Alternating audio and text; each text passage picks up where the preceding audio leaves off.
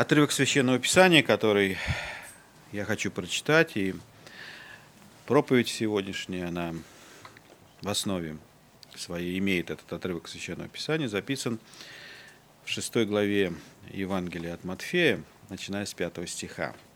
Ученики пришли к Иисусу Христу и сказали, научи нас молиться, как Иоанн научил своих учеников. И Иисус учит их и говорит, и когда молишься, не будь как лицемеры, которые любят в синагогах и на углах улиц, останавливаясь молиться, чтобы показаться пред людьми. Истинно говорю вам, что они уже получают награду свою. Ты же, когда молишься, войди в комнату твою, затворив дверь твою, помолись Отцу твоему, который в тайне, и Отец твой, видящий тайное, воздаст тебе явно. А молясь, не говорите лишнего, как язычники, ибо они думают, что в многословии своем будут услышаны. Не уподобляйтесь им, ибо знает Отец ваш, в чем вы имеете нужду, прежде вашего прошения у Него. Молитесь же так. Отче наш, сущий на небесах, да светится имя Твое, да придет царствие Твое, да будет воля Твоя и на земле, как на небе. Хлеб наш насущный дай нам на сей день, и прости нам долги наши, как и мы прощаем должникам нашим. И не веди нас в искушение, но избавь нас от лукавого, ибо Твое есть царство, и сила, и слава во веки. Аминь. Ибо если вы будете прощать людям согрешения их, то простит и вам Отец ваш Небесный. А если не будете прощать людям согрешения их, то и Отец ваш не простит вам согрешений ваших. Также, когда поститесь, не будьте унылы, как лицемеры, ибо они принимают на себя мрачные лица, чтобы показаться людям постящимися. Истинно говорю вам, что они уже получают награду свою. А ты, когда постишься, помажь голову твою и умой лицо твое, чтобы явиться постящимися не пред людьми, но пред Отцом Твоим, который в тайне. И Отец твой, видящий тайное, воздаст тебе явно. Не собирайте себе сокровища на земле, где моли ржа истребляют, и где воры подкапывают и крадут. Но собирайте себе сокровища на небе, где ни моль, ни ржа не истребляют, и воры не подкапывают и не крадут. Ибо где сокровище ваше, там и сердце ваше.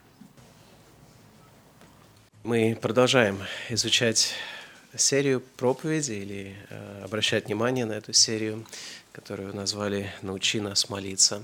Эта фраза учеников должна быть молитвой каждого верующего человека.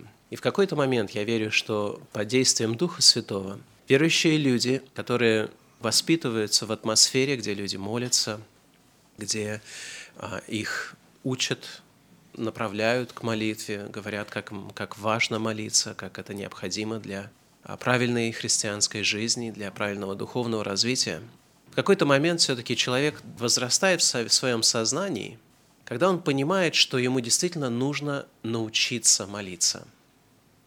То, что он делал до этого, он, я думаю, что каждый из нас принимает и признает, что это были молитвы.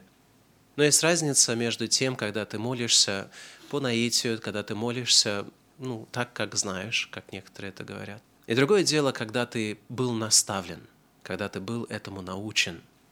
И, конечно же, цель вот э, серии этих проповедей «Научи нас молиться» в том, чтобы мы не просто знали, как молиться, а чтобы мы действительно учились и научились молиться и практиковали молитву в своей жизни. Нагорные проповеди, которую отрывок мы читали сегодня, Иисус Христос как раз ставит цель научить людей – молиться. Во всяком случае, он обращает внимание людей на очень важные такие принципы или истины, которые а, он сам а, считает важным. Важных почему? Потому что кто их говорит? Я думаю, если бы у нас была возможность собраться и слушать проповеди апостола Павла или других апостолов о молитве, то это вызвало бы определенный ажиотаж, и люди бы с большим вниманием собрались и слушали и внимали учению апостола Павла и других апостолов, и правильно бы сделали. Но когда мы имеем возможность слышать учение самого Господа Иисуса Христа, не то чтобы я сейчас старался, знаете, возвеличить слова Христа в Евангелии от Матфея в Нагорной проповеди над словами апостола Павла, а, в других местах Священного Писания, потому что и те, и другие слова равно богодухновенны для нас. Но у нас действительно есть возможность сейчас, обращая свое внимание на этот текст, слышать учение самого Господа на эту тему. Он на самом деле единственный учитель. Экклесиаст об этом и говорит, когда он говорит, что слова истины им записаны верно, они исходят от единого пастыря. Все остальные учители, они настолько хороши, насколько они верны этим словам единого пастыря, единого учителя. И здесь у нас есть возможность вникать в эти слова. Давайте обратим наше внимание вновь на этот текст, Евангелие от Матфея, 6 глава, 5 стих. Это слова не просто учителя, это слова единственного учителя, самого Господа Иисуса Христа. Поэтому давайте особо внимательно постараемся вникнуть в смысл того, что здесь сказано.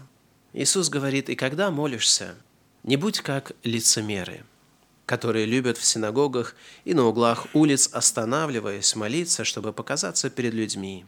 Истинно говорю вам, что они уже получают награду свою. Ты же, когда молишься, войди в комнату твою и, затворив дверь твою, помолись Отцу твоему, который в тайне, и Отец твой, видящий тайное, воздаст тебе явно. А молясь, не говорите лишнего, как язычники, ибо они думают, что в многословии своем будут услышаны. Не уподобляйтесь им, ибо знает Отец ваш, в чем вы имеете нужду, прежде вашего прошения у Него. И потом Господь дает нам пример молитвы, которую мы называем молитва «Отче наш». Здесь, в пятом стихе и в седьмом стихе, Иисус Христос конкретно говорит, что мы должны в молитве что-то не делать или кому-то не подражать. Он говорит в пятом стихе, когда молишься, не будь как лицемеры. И речь идет об иудейской практике молитвы, которая наполняла буквально Иерусалим и другие места, где жили иудеи, потому что к тому моменту сложились очень четко сформулированные традиции еврейского подхода или еврейского правила молитвенного. А в седьмом стихе Иисус Христос говорит, «А молясь, не говорите лишнего, как язычники». И он в контраст ставит вот своего рода вот, э, свое учение, обращая внимание, что мы не должны подражать ни иудейской молитвенной практике, ни языческой молитвенной практике. А потом он предлагает свое учение и свое изложение молитвы. Но о чем свидетельствует то, что Иисус Христос говорит, не молитесь как лицемеры и не молитесь как язычники? Это свидетельствует о том, что наверняка Богу то, как люди молятся, не все равно. Поэтому первое, что необходимо сделать, когда мы говорим о молитве, это признать, что существуют определенные правила молитвы. Причем эти правила формирует не сам человек, а Бог, к которому обращаются эти молитвы. Богу не все равно, как люди обращаются к Нему и как они молятся. Богу не все приемлемо – и то, что ему не все приемлемо, для этого у нас достаточно есть таких, знаете, очень отрезвляющих иллюстраций. Одна из самых, наверное, ярких и страшных иллюстраций – это то, что произошло с двумя сынами Аарона. Помните, у него было два сына Надав и Авиуд, о которых сказано в Левите 10 главе. Надав и Авиуд, сыны Аароновы, взяли каждый свою кадильницу и положили в них огня, и вложили в него курение и принесли пред Господа огонь чуждый, которого он не велел им. И вышел огонь от Господа и сжег их, и умерли они пред лицом Господним. И сказал Моисей Аарону, вот о чем говорил Господь, когда сказал в приближающихся ко мне, я освящусь и пред всем народом прославлюсь. Как вы, наверное, знаете, что огонь, который а, воскуряли священники, является символом молитв – это курение, оно в Священном Писании остается и образом молитвенным, и вплоть до книги Откровения мы сталкиваемся как раз с тем, что фимиам, вот эти благовонные курения, они, оно возносится в присутствии Господа и угодно Ему, но оно угодно Ему только в том случае, если оно соответствует Божьим требованиям. А Господь в книге Левит и в Ветхом Завете конкретно определил, что должно входить как компоненты вот этого даже символа того, что должно символизировать молитвы народа Божия. Конечно же, это является ну, доказательством того, что Богу не все равно. И Бог действительно не благоволит любой молитве, которому человек просто ему вздумается помолиться – Бог сам диктует условия того, как люди должны приходить к Нему, то есть доступ к Богу определяет сам Господь Бог. Условия поклонения Ему Он диктует, как люди должны поклоняться и прославлять Его, и как они должны возносить прошения и молитвы пред Ним. Бог это определяет. И сегодня для сознания людей ну, современного времени говорить о том, что Бог определяет то, как человек должен подходить к Богу, это звучит почти как оскорбление – Потому что мы уверены, что мы можем, во-первых, э, диктовать Богу какие-то условия, что выбор окончательный того, что будет или на каких условиях будет проходить диалог, это наш выбор. И наше вот это эгоцентричное, самоцентричное мышление, которое внушило нам, что мы на самом деле являемся равными Богу и можем диктовать Ему условия, это сегодня настолько распространено, что когда ты начинаешь уверять людей, что нет, на самом деле ваша жизнь, и ваша судьба, и ваше общение, и все в вашей жизни, оно подчиняется Богу, имеет, Бог имеет абсолютное право давать вам или лишать вас чего-то, Он может диктовать вам, что вам нужно делать, это звучит как почти фантастика. В это даже сложно людям поверить. Но уверяю вас, история свидетельствует о том, что Бог иначе, как на своих условиях с людьми не поступает. Слово Божие открывает нам именно такие условия. И в этом есть ценность учения Господа Иисуса Христа, потому что здесь у нас есть возможность еще раз услышать из уст самого Господа то, как Бог хочет, чтобы мы к Нему приходили, то, как Он хочет, чтобы мы молились. Более того, эти стихи, 5 и 7 стихи особенно, когда Христос говорит «не уподобляйтесь лицемерам, не уподобляйтесь язычникам», свидетельствует о том, что человеческие правила богослужения или человеческие правила молитвы, они не угодны Богу, что они не отражают правильную истину о том, как Бог желает, чтобы люди поклонялись Ему. Поэтому можно сделать из этого вывод, что религиозная практика, построенная не на учении Священного Писания, не на учении Христа – обязательно приводит людей к неправильной практике молитвы и поклонения. На самом деле это очень разумно, потому что если религиозная практика построена на, не на, на основании священного писания, тогда она построена на основании людей или мышления, которые отвергают истину о Боге. Опять же, мы не знали бы этого, наверное, в такой ясной форме, если бы у нас не было священного писания послании к римлянам, в первой главе, 18 стихе, мы читаем следующие слова, которые открывают то, как люди думают о Боге, то, как они реагируют на истину о Боге. 18 стих говорит, «Открывается гнев Божий с неба на всякое нечестие и неправду человеков, подавляющих истину неправду. Ибо что можно знать о Боге явно для них, потому что Бог явил им? Ибо невидимое Его, вечная сила Его и божество от создания мира через рассматривание творений видимы, так что они безответны. Но как они, познав Бога, не прославили Его как Бога и не возблагодарили, но осуетились в умствовании своих, и омрачилось несмысленное их сердце, называя себя мудрыми, обезумели, и славу нетленного Бога изменили в образ, подобный тленному человеку и птицам, и четвероногим, и присмыкающимся – то и предал их Бог в похотях сердец их нечистоте, так что они сквернили сами свои тела. С людьми есть большая сложность. Сложность заключается в том, что люди в своем естественном греховном сейчас состоянии, как только свет Слова Божия проникает в их сознание, они скрываются от него. Христос говорит об этом в Евангелии от Иоанна в 3 главе. И здесь мы читаем в послании апостола Павла, что когда свет или истина проникает в сознание людей, то люди подавляют истину в неправедности или посредством своей неправедности, или по причине своей неправедности. Они подавляют истину. И любые системы поэтому богопочитания, как они называются, которые не основаны на Слове Божьем – они являются системами, которые построены на подавлении истины, а не на прославлении, не подчинении себя этой истине. послании к римлянам в первой главе мы с вами столкнулись с описанием того, что очень очевидным образом происходит в контексте язычников. И Христос конкретно говорит, не будьте как язычники, которые думают, что они в многословии своем будут услышаны. И когда мы говорим о примере язычников, то в Священном Писании у нас есть опять очень яркий и наглядный пример того, как язычники думают, Бог слушает молитвы людей – этот пример для нас написан в третьей книге царств, 18 главе и в 21 стихе.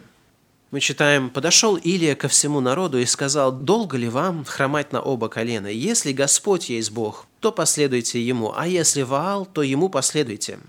Не отвечал народ ему ни слова, и сказал Илия народу, «Я один остался пророк Господень, а пророков Вааловых 450 человек».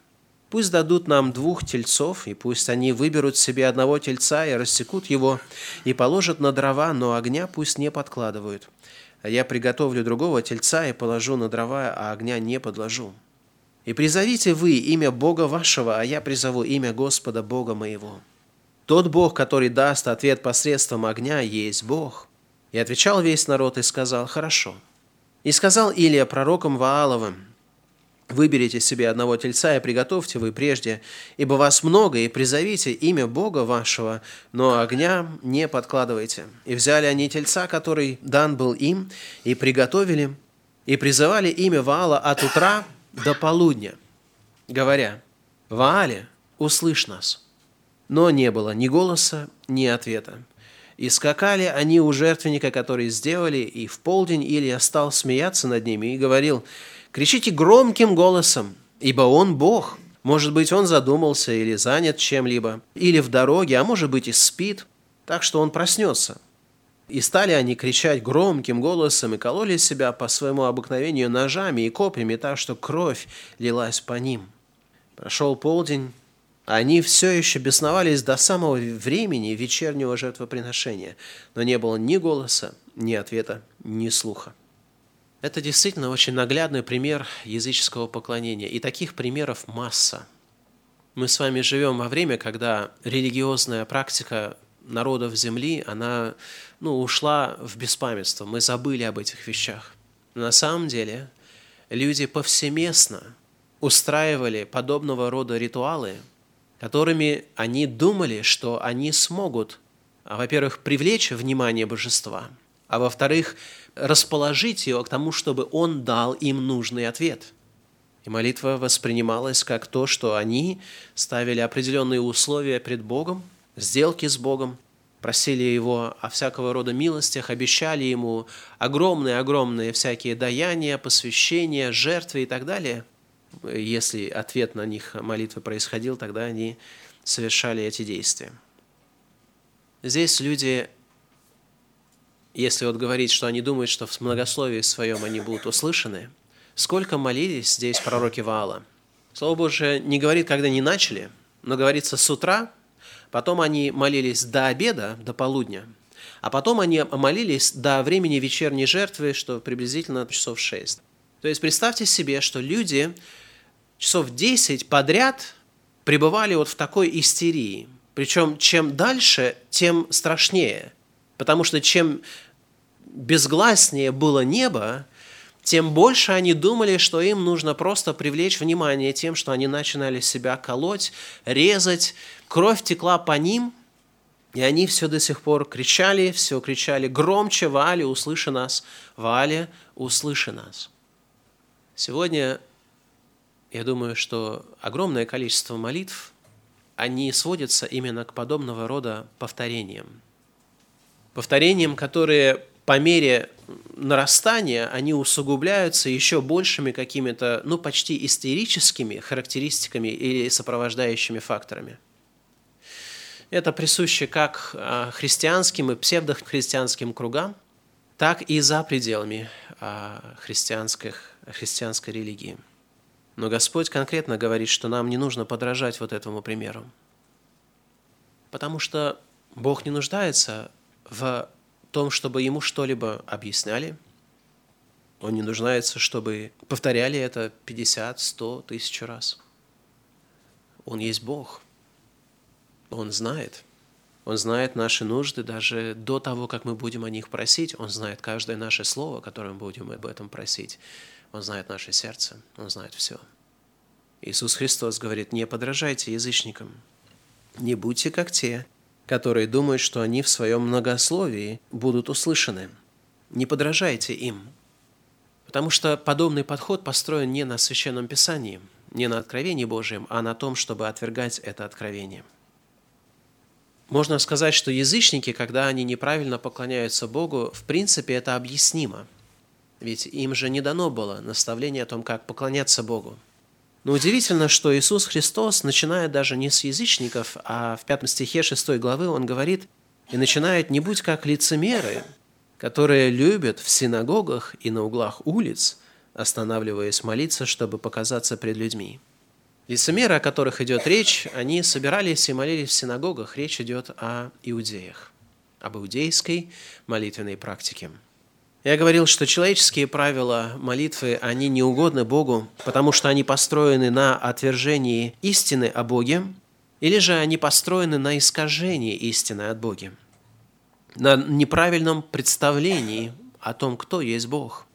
Это удивительно, потому что даже когда Бог э, открывает свою истину и избирает народ, и избирает из этого народа одно колено, которого задача была целиком и полностью посвятить себя тому, чтобы научать людей правильному поклонению. Была создана целая система, храмовая система, где прообразами и всякими примерами людям было дано видеть наглядные иллюстрации того, что угодно Богу.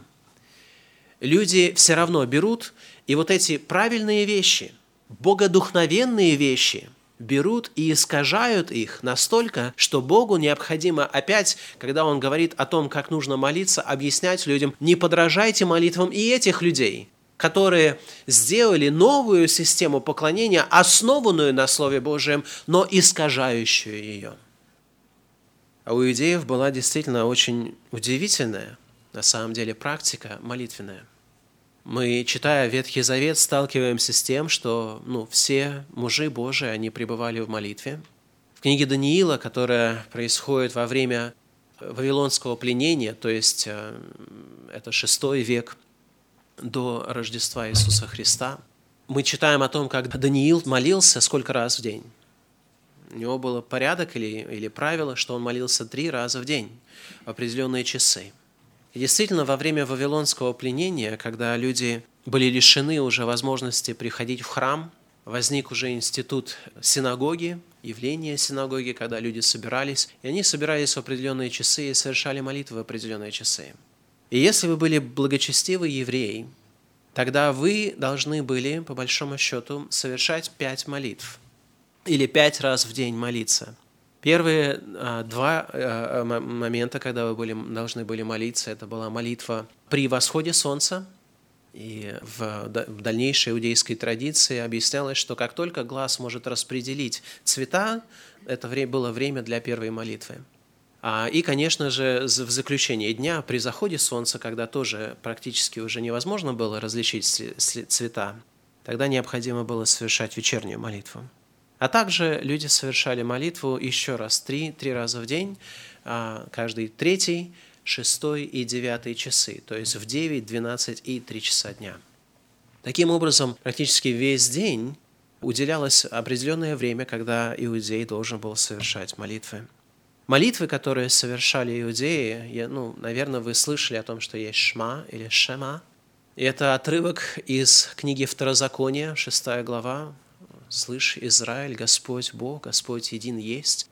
Это берется отрывок из 6 а, главы, потом отрывок из 11 главы Второзакония, потом отрывок из, из книги «Чисел» 15 главы. И это все собрание отрывков Священного Писания нужно было повторять, повторять как молитву Богу. То есть они уже пришли к тому, что не просто говорили свои слова, они брали богодухновенные писания и говорили их обратно как повторение перед Богом. Это происходило два раза в день. Шма должна была звучать как при восходе солнца и при заходе солнца. И потом в другие часы было правило 18 молитв, так называемых 18 молитв Шмоне Эсре, или то, что называется амидам, которое обозначает состояние. И там опять есть, опять же, выборка текстов Священного Писания или различные тексты, которые отражают Священное Писание. И вы можете себе представить вот этих иудеев, фарисеев, которые шли, шли по улице, и они останавливались, причем здесь говорится, они любят в синагогах молиться и на углах улиц, останавливаясь, чтобы показаться пред людьми сказано. Ну, в синагоге молиться выгодно, потому что в синагоге собираются люди. Да, то есть приходят люди, и собирается целое общество. И там молиться, когда ты молишься там, тогда ты на виду у всех, и люди все могут свидетельствовать, ага, ты благочестивый еврей. Но зачем нужно было на углах улиц молиться? Причем слово, которое здесь используется, слово «улиц», это слово, которое означает «больших улиц». Есть ну, на пересечении двух больших улиц. Не просто где-то ты на улице, знаешь, вот был э, остановлен временем, когда тебе нужно было молиться, эти люди выискивали такие публичные места, где обязательно было скопление людей, и вот там они оказывались в 9 часов утра. Вот там они оказывались в 12 часов утра, вот там они находились в 3 часа дня для того, чтобы показаться людям, молящимися пред людьми. Когда даже молитвенная практика отражает священное писание, удивительное часть нашего грехопадения или удивительная сторона нашего грехопадения, нашей греховности заключается в том, что мы можем взять даже заповедь святую и чистую и превратить ее настолько, что она становится мерзостью пред Богом. Потому что Бог не благоволит к таким молитвам на показ. К молитвам, посредством которыми люди просто обманывают людей. Но они не могут обмануть Бога. Евангелие от Матфея, опять же, в 23 главе, в 14 стихе Иисус Христос еще раз провозглашает «Горе вам, книжники и фарисеи, лицемеры, что поедаете дома вдов и лицемерно долго молитесь, зато примете тем большее осуждение». Сказано, лицемерно долго молитесь. Понятное дело, что когда ты помолился, и молитва составляла буквально несколько слов, тогда она не впечатляет – других людей. А для того, чтобы ты впечатлил других людей, нужно пребывать в молитве долго. И об иудеях говорят, что они могли молиться долго, просто три часа напролет, что означает, что они молились действительно очень на показ, очень серьезно на показ. Все это говорит о том, что, опять же, человеческий подход к молитве в том числе это подход, который постоянно находится под угрозой искажения. Мы знаем, что дьявол старается исказить религиозную практику людей, он старается исказить практику молитвы. Об этом Клайв Льюис в письмах Баламута уделяет два письма предмету молитвы. И в четвертом письме он пишет следующее. «Лучше всего, насколько это возможно, вообще удержать подшефного от молитв – да, то есть старший бес направляет маленького э, неопытного беса, что нужно делать, и он говорит, что лучше всего, если это возможно, вообще удержать человека от молитв. Когда же подопечный, как у тебя взрослый человек, недавно возвратившийся в стан врага, то есть Бога в данном случае, это легче всего сделать, напоминая ему или внушая ему, что он помнит о попугайских молитвах его детства – Используя отвращение к таким молитвам, ты убедишь его стремиться к чему-то стихийному, спонтанному, бесформенному и нерегулярному. В действительности для начинающего это означает, что он станет вызывать в себе смутное благоговейное настроение, при котором, конечно, не сосредоточена ни воля, ни разум. Один поэт Колридж написал, что он молится не плетением привычных слов и не преклонением колен, но просто утихая духом в любви и погружаясь духом в мольбу. Это нам и нужно. А поскольку такая мольба или молитва внешне похожа на ту молитву без слов, которые молятся очень продвинувшиеся на службе у врага, то рассудительные и ленивые пациенты могут довольно легко и долго находиться в заблуждении. Наконец, их можно убедить, что положение тела совершенно не важно для их молитв. Они ведь постоянно забывают то, что ты всегда должен помнить. Они животные, и тела влияют у них на душу. Как ни смешно, эти твари всегда представляют, что мы пичкаем их мозги разными мыслями, в то время как для нас лучше всего отвлекать их от мыслей. Клайв Льюис старался уловить какие-то вещи, которые он наверняка приобрел в молитве самостоятельно. Он молился, и он обращал внимание на то, что происходит в момент молитвы. И он обнаружил, что когда он молится, враг не бездействует. Что дьявол, он постоянно находится вот ближе всего к тебе тогда, когда ты молишься. Когда приходишь к тому, что действительно связывает тебя напрямую с Богом – он тут как тут. Он же здесь начинает отвлекать твой разум, он начинает разочаровывать твои молитвы, он старается подменить твое сознание а, истинной молитвы каким-то другим предметом, который заставляет себя думать, что ты молишься, на самом деле ты занимаешься абсолютно пустым времяпрепровождением, которое не принесет должного результата, и потом дьявол скажет, вот видишь, твои молитвы, они абсолютно бесполезны, или же Бог не слышит твоих молитв рассеянности он как раз говорит в седьмом письме. Он говорит, когда рассеянность наполняет его мысли, то есть мысли человека, который хочет молиться, побуди его сопротивляться ей простым усилием воли и продолжать обычную молитву, как ни в чем не бывало. Если же он осознает свою рассеянность как подлинную проблему, обратится с ней к врагу и сделает ее главной темой своих молитв и борьбы, тогда ты не, не приобрел, а потерял. Даже грех может приблизить человека к врагу и отдалить от нас ложную духовность всегда следует поддерживать. Это то, что на самом деле в чем специализируется дьявол. Если вы думаете, что мир молитвы – это мир святой, и дьявол не может к этому прикоснуться, то вы заблуждаетесь, потому что чем ближе есть вероятность того, что вы действительно будете в общении с Богом – чем ближе вы подойдете к моменту, когда вы действительно сможете обрести благодать от Бога, истинную благодать, которая поможет вам в борьбе против дьявола, тем более искусно становятся попытки дьявола вас разочаровать в этой практике. Он маскирует истинную молитву, он делает ее практически невидимой, а когда он не может сделать это невидимой, он дает вам какой-то заменитель того, чтобы вы могли думать, что вы молитесь, на самом деле вы занимаетесь просто пустословием. Это как раз то, о чем мы должны помнить, когда мы приходим к предмету молитвы. Мы должны знать, что молитва – это не нейтральная территория, что человеческие воображения о молитве это есть вещи, которые чаще всего построены на неправильном представлении о Боге и на искажении истины о Боге. Поэтому они не являются правильным или надежным путеводителем для нас. И когда вы начинаете сравнивать молитвенную практику иудеев или же людей, которые заходится за пределами откровения Священного Писания, э, язычников так называемых, тогда и то, и другое содержит элементы, которые могут быть абсолютно нездравыми, абсолютно неугодными Богу. Иисус Христос предупреждал, чтобы мы не уподоблялись им, и Он таким образом а, наводит нас как раз на то, что мы должны воспринимать как, если можно так сказать, правила молитвы – Наверное, первое правило молитвы заключается в том, что любое правило можно исказить. Самые истинные, самые здравые мысли о Боге, самые здравые подходы к молитве всегда можно исказить и сделать их практически бесполезными. Это то, что нам необходимо знать, потому что Слово Божие говорит нам «бодрствуйте и молитесь».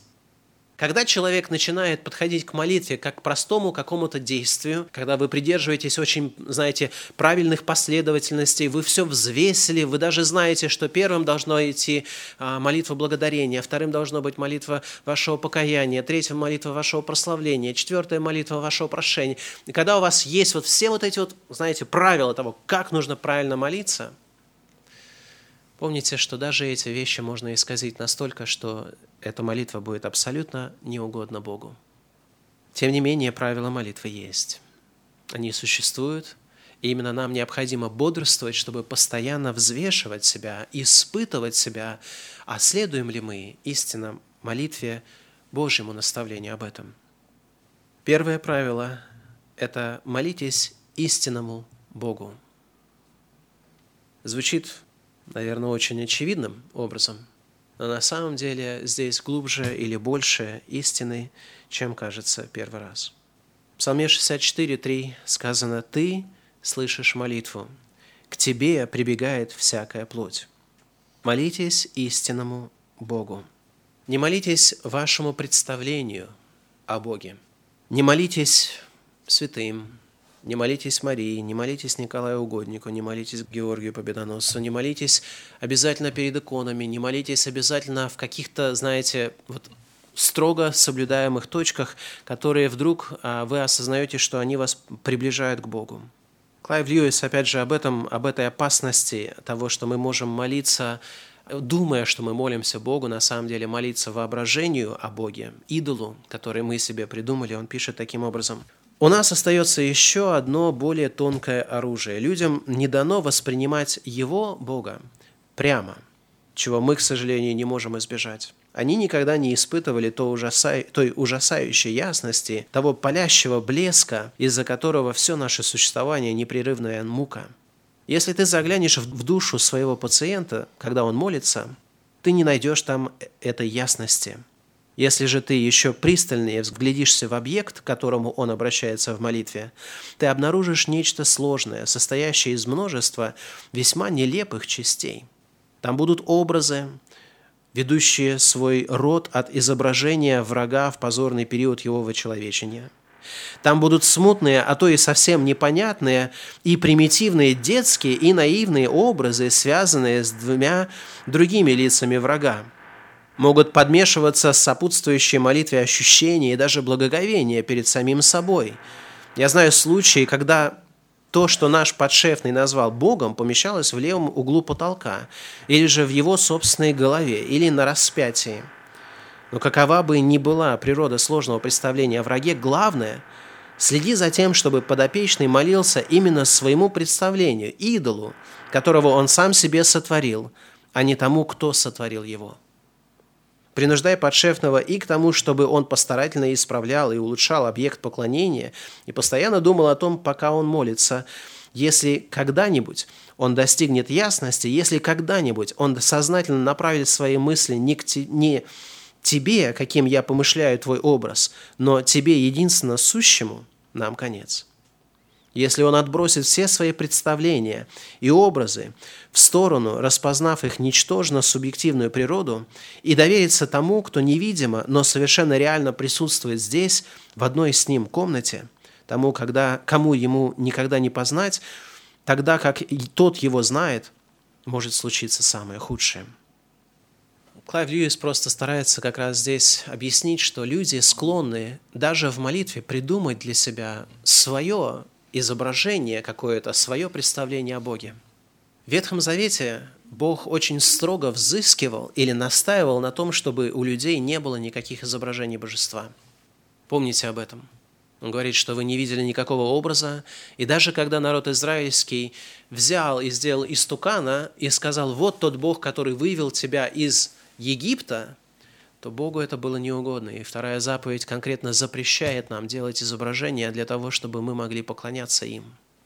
Мы с вами живем сейчас уже во, во время, когда объекты поклонения, сопутствующие поклонению или молитве, стали настолько распространенными, что они повсеместны. В православной практике не только ободряется использование всякого рода образов и, и, и других вспомогательных средств, как воскурение, вот этот вот благовоние, которое должно тоже направлять людей определенным образом, давать им ощущение Божьего присутствия, свечки и так далее и тому подобное. Все это есть предметы, которые используются как такие пособия для молитвы. Но все эти вещи, они основаны на практике, которая, опять же, отвергает простую элементарную истину Бог есть Дух. И сейчас мы с вами не видим Христа и не можем Его видеть. И все эти помощи, которые направлены на это, они являются не помощью, они являются как раз тем, что отводит нас от истинного богопочитания. Нам необходимо молиться Богу. Богу, который триедин. Мы можем обращаться к Богу. В Священном Писании Иисус Христос учит, что мы будем обращаться к Отцу, и мы должны обращаться к Отцу. Мы также видим, что первая церковь, она обращалась непосредственно к самому Иисусу Христу, к воскресшему Господу. У нас нет свидетельств о молитв Духу Святому в Новом Завете, но мы знаем, что Дух Святой есть Дух молитвы, и, конечно же, уместно, чтобы мы поклонялись и почитали все личности Божества в одинаковой мере. Молитесь Богу. Во-вторых, мы должны молиться для Бога. Это то, что следует из нашего текста, когда Иисус Христос объясняет нам, не молитесь для того, чтобы вы получали хвалу от людей, не молитесь для людей, не молитесь на показ. Не делайте из молитвы платформу для того, чтобы а, исполнять что-то другое. Некоторые сегодня люди, если они, может быть, не молятся на показ, они молятся, знаете, и молитва превращается в такую проповедь, потому что им невозможно выйти на кафедру, они берут место там, где они находятся, и когда люди слушают эту молитву, они понимают, что звучит не молитва, звучит проповедь, звучит наставление всем братьям и сестрам, которые, очевидно, что-то сделали э, против этого человека. И это неправильное использование молитвы. Молитва не существует для того, чтобы мы могли проповедовать братьям и сестрам или кому-либо еще. Молитва должна существовать для Бога. Молитва не должна даже существовать для нас. Мы уже обращали внимание, что некоторые люди подходят к молитве как к медитации – как к своего рода такому психоанализу, как к самотренингу, как а, к тому, что призвано для того, чтобы вызвать в нас определенные правильные чувства. Это неправильное использование молитвы. Молитва не существует для этой цели. Эти вещи могут сопровождать истинную молитву, но они не являются целью молитвы. Сегодня у нас есть целое движение, которое вознесло харизматический такой экстаз – в молитву особой духовности, потому что они не просто говорят, что они молятся в тот момент, они говорят, что они молятся духом, на языке, который никто, кроме ангелов, даже понять не может. Это есть нарушение простых, элементарных принципов Священного Писания, которые говорят о том, что мы не должны молиться для себя таким образом. Молитва должна быть обращена к Богу, она должна существовать для Бога. И она должна отражать истину о Боге. Я не знаю еще, как можно сформулировать то, что мы с вами говорили, потому что здесь мы как раз сталкиваемся с тем, что люди в какой-то момент полностью утратили действительность того, кому они обращаются и кто он такой – Потому что если они думают, что они в многословии своем будут услышаны, то они точно не представляют себе или не знают истинного Бога. В молитве не оскорбляйте Бога своей бездумностью или своим неблагоговением. Бездумность – это когда вы не берете во внимание то, кем Он является, перед тем, как молиться. И вашим неблагоговением, когда вы дерзаете использовать платформу молитвы в своих эгоистических целях. Не будьте бездумны в молитве – это очень, я думаю, часто нарушаемое правило. Не будьте бездумны. Иногда человек попадает в ситуацию, когда его внезапно просят помолиться. Наверное, если вы брат верующий, то вы попадали в ситуацию, когда вы пришли на место и совершенно не думали о том, первое, что вы осознаете, это к вам обращается другой брат, говорит, брат, помолись. А вы даже и не думали об этом. Вы просто забыли, не думали, не готовили свое сердце. И вот в тот момент вы понимаете, что сейчас все вас будут слушать и оценивать, как хорошо брат помолился. А, а вы даже не готовы. И первое, что начинается, начи... вы включаете какой-то, знаете, автомат, такой а, молитвенных фраз, пока вы приходите в сознание, и потом вы начинаете, может быть, исправлять свою молитву в правильное русло.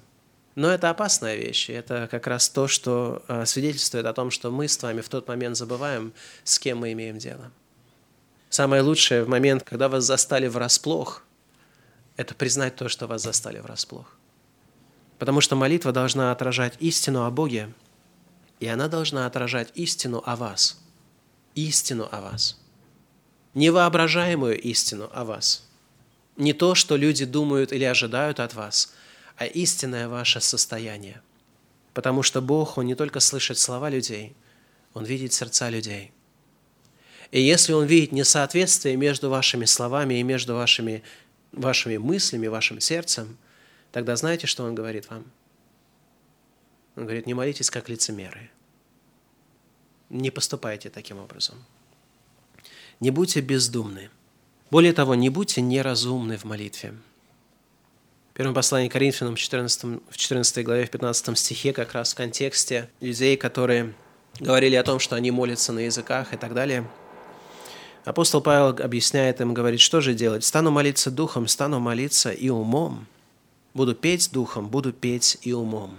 Это означает, что любая практика, которая отключает ваш разум – так называемая молитвенная практика, и что бы там ни было, это не есть богоугодная практика молитвы. Вы знаете, что а, есть а, способы молиться, даже когда человек вообще сознательно об этом не думает. Насколько я понимаю, практика того, чтобы поставить свечку, это есть как раз то, что вот ты ставишь свечку, и пока свечка горит, звучит твоя молитва. Ну, а, согласно вот этому убеждению, она должна звучать, как вот такой вот, как пока горит этот свет, она звучит перед Господом. Человек может думать совершенно о чем угодно в тот момент уже, но вот свечка горит, он же поставил эту свечку, и вот он хочет, чтобы эта молитва там была. Некоторые люди не ставят свечки, они просто пишут, опять же, вот эти вот послания, всовывают их э, в стену плача, а, в котель в Иерусалиме, и думают, что вот пока вот эта вот молитва находится в этой стене, то Бог обязательно эту молитву обращает на нее внимание и слушает ее. А есть другие практики, которые даже не христианские, но, знаете, вот вертушки, э, Вертушки, как вы знаете, может быть, знаете, в язычестве это тоже были вещи, которые использовались для того, чтобы молитвы э, звучали, так называемые молитвы звучали, э, и пока вот вертушка вращается, прикреплялись туда либо ленточки определенные, либо даже списки с словами, и вот пока они вращались, вот эта молитва, по сути дела, должна была звучать перед Богом. Слово Божие как раз ободряет в нас, чтобы мы не были бездумны и не были неразумны в молитве. Наш разум должен быть подключен в молитве. Мы должны быть молиться и умом. Бог нам дал разум, чтобы мы поклонялись Ему разумом. И как раз этот разум – это то, что останавливает нас против абсолютно ненужных действий. Слово Божие говорит, что мы в молитве не должны быть многословны. Евангелие от Матфея, 6 глава, 7 стих. «Не говорите лишнего, не говорите лишнего, как язычники, потому что Бог-то знает ваше прошение даже прежде того, как вы будете у Него просить. Это означает, что если вы думаете, действительно думаете о том, кто есть Бог, тогда это сразу же меняет характер того, что вы будете Ему говорить. Не объясняйте Богу все-все-все ситуации, в которых вы попали, для того, чтобы потом, в конце концов, сказать Ему прошение – он знает, в каких ситуациях вы находитесь. Он знает, что, в, чем вы, а, в чем вы имеете нужду. Просто сформулируйте ясно ваше прошение согласно воле Божией, угодным образу Богом, тогда Он будет благоволить к этой молитве. Слово Божие также учит нас, чтобы мы были в молитве, тем не менее, постоянны. То, что а, Бог знает нашу нужду, это не означает, что Он не хочет, чтобы мы с вами молились или молились, повторяясь. Потому что мы видим, что а, Слово Божие конкретно говорит нам, будьте постоянны в молитве. И когда Иисус Христос молился в саду Гефсиманском, то Он молился, и Слово Божие подчеркивает, что Он говорил те же самые слова в молитве. Что означает, что нет, Действительно, вопрос-то не в том, повторять или не повторять. Э, молитва – это никогда не какая-то особая формула – и если вы только правильным образом все это вычислили, тогда вы можете успокоиться и быть уверены, что Бог слышит вашу молитву. Молитва – это не формула. Это то, что происходит в живом контексте общения с Богом. И когда ваше сердце переполнено одним и тем же, тогда вам нужно говорить одно и то же, обращаясь к Богу. Слово Божие говорит, чтобы мы в молитве были также неотступны. В Евангелии от Луки, 18 главе, в первом стихе, Иисус Христос молился и учил учеников молиться так, чтобы они молились всегда и не унывали. Потому что дьявол, очевидно, это тот, который старается остановить нас на пути молитвы. А те, которые пребывают всегда в молитве, те, которые постоянно пребывают в молитве, те и видят ответы на эти молитвы. Учеников Иисуса Христа Слово Божие учит молиться во имя Иисуса Христа. Это тоже действительность, которую, если вы подумаете, на самом деле она уже была изложена. Просто мы не говорили о ней конкретно. Бог определяет, как к Нему придут люди. Бог это определяет. Иисус Христос сказал, «Я есть путь и истина и жизнь, никто не приходит к Отцу, как только через Меня». Это означает, что ни одна молитва не будет услышана Богом, если она не будет принесена Богу через Иисуса Христа. Это означает, что нам необходимо действительно молиться во имя Христа. Для многих людей эта фраза «молиться во имя Христа» звучит почти как ну, магическое заклинание. Они говорят все, что они думают в молитве, и потом просто к концу молитвы прикрепляют такие слова «во имя Иисуса Христа. Аминь», думая, что таким образом они молятся во имя Иисуса Христа.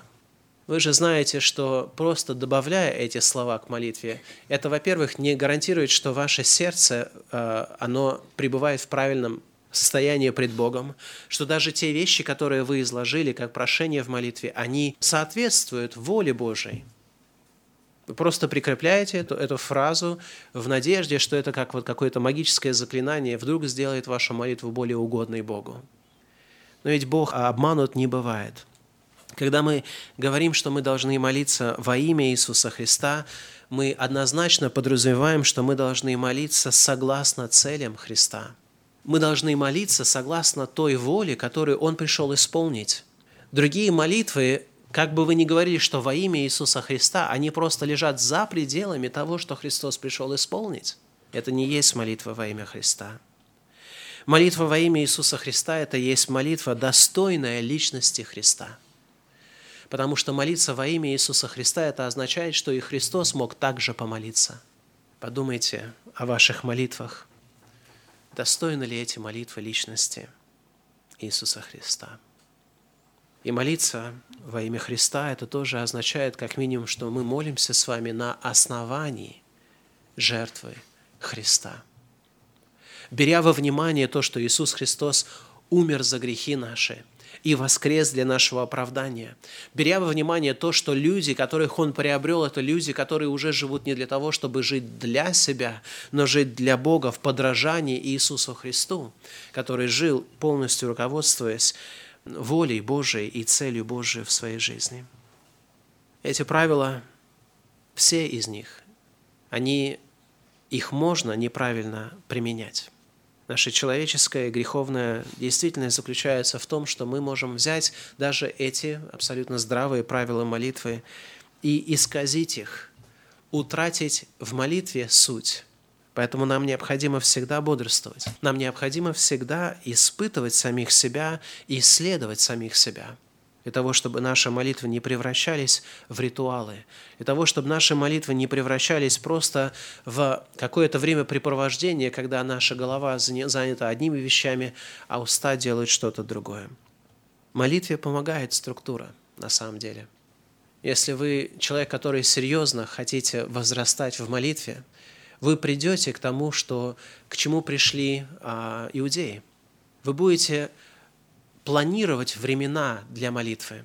Вы будете конкретно стремиться к тому, чтобы а, находить определенное место, которое было посвящено для этого а, служения. У вас будет вот эта замкнутая какая-то комната, где никто не вас не сможет беспокоить, где в определенное время вы сможете, или в любое время вы сможете туда приходить и совершать ходатайства и прошения и благодарения пред Богом. Вы будете стремиться к такой структуре вашей жизни – будь то три раза в день, будь то пять раз в день, но вы будете стремиться к этому, потому что структура помогает нам действительно возрастать в молитве. Но если все, что от, остается от вашей молитвы, это ваша структура, то вы уже не молитесь. Не молитесь для Бога, это уж точно. Молитва, если вы, опять же, серьезно будете относиться к молитве, она будет исполнена также многими элементами такой спонтанности, непредсказуемости – Потому что Слово Божье говорит, чтобы мы, во-первых, везде молились. Это означает, что нужно быть изобретательным для того, чтобы молиться на всяком месте и всегда. Но вы будете молиться просто не только в назначенные времена и сроки и на, в правильных местах, но вы будете молиться далеко и за пределами ее. Вы будете молиться спонтанно. Но если все, что остается от вашей молитвы, это только спонтанность, это только то, когда вы молитесь, когда вы чувствуете, что можете молиться, или чувствуете, что вы хотите молиться. Тогда тоже в тот момент вы на самом деле свидетельствуете о том, что молитвенная практика вашей жизни, она уже искажена. Она неправильна в вашей жизни. Поэтому молитва верующих людей, она должна отражать действительность о том, кто есть Бог. Она должна отражать действительность того, в каком мы истинно состоянии – Если вы сейчас находитесь в состоянии, когда ваше сердце плачет, тогда не делайте вид в молитве, как будто вы счастливы без меры. И наоборот. В молитве всегда должна отражаться именно истина, потому что Бог не любит лицемерных молитв. А лицемерные молитвы – это просто молитвы, которые расходятся с истиной в чем-либо. Молитва должна отражать истину – и молитва должна именно строиться на истине Священного Писания, на истине Слова Божия, которое, надеюсь, мы сегодня смогли еще раз для себя напомнить. Я надеюсь, она будет больше а, стимулом для того, чтобы мы могли возрастать в нашей ежедневной молитве. Встанем для молитвы, пожалуйста. Господь и Бог наш, Ты сердцеведец, и Ты знаешь наше сердце. Мы действительно склонны все, что связано с общением с тобой, искажать. Даже не стремясь к этому сознательно, мы впадаем очень часто в такие, в такие практики, в такое хождение, которое отражает, что для нас становится важнее вид, нежели суть, и мы забываем о том, с кем мы имеем дело. Просим у Тебя, Господь, прощения – за то, как мы часто не соответствуем Твоей воле, за то, как часто наши молитвы, они отражают, что мы молимся не для Тебя, но для самих себя, даже забывая, что мы делаем. Господи, прошу, вразуми каждого из нас, даруй, пожалуйста, Твое ободрение, Твое укрепление, обновление в том, чтобы наша молитвенная жизнь обрела вновь ту силу, а, которую Ты хочешь увидеть в Твоей церкви, и благослови каждого из нас возрастать в молитве и быть угодными в этом прошении перед Тобой. Просим во имя Иисуса Христа. Аминь.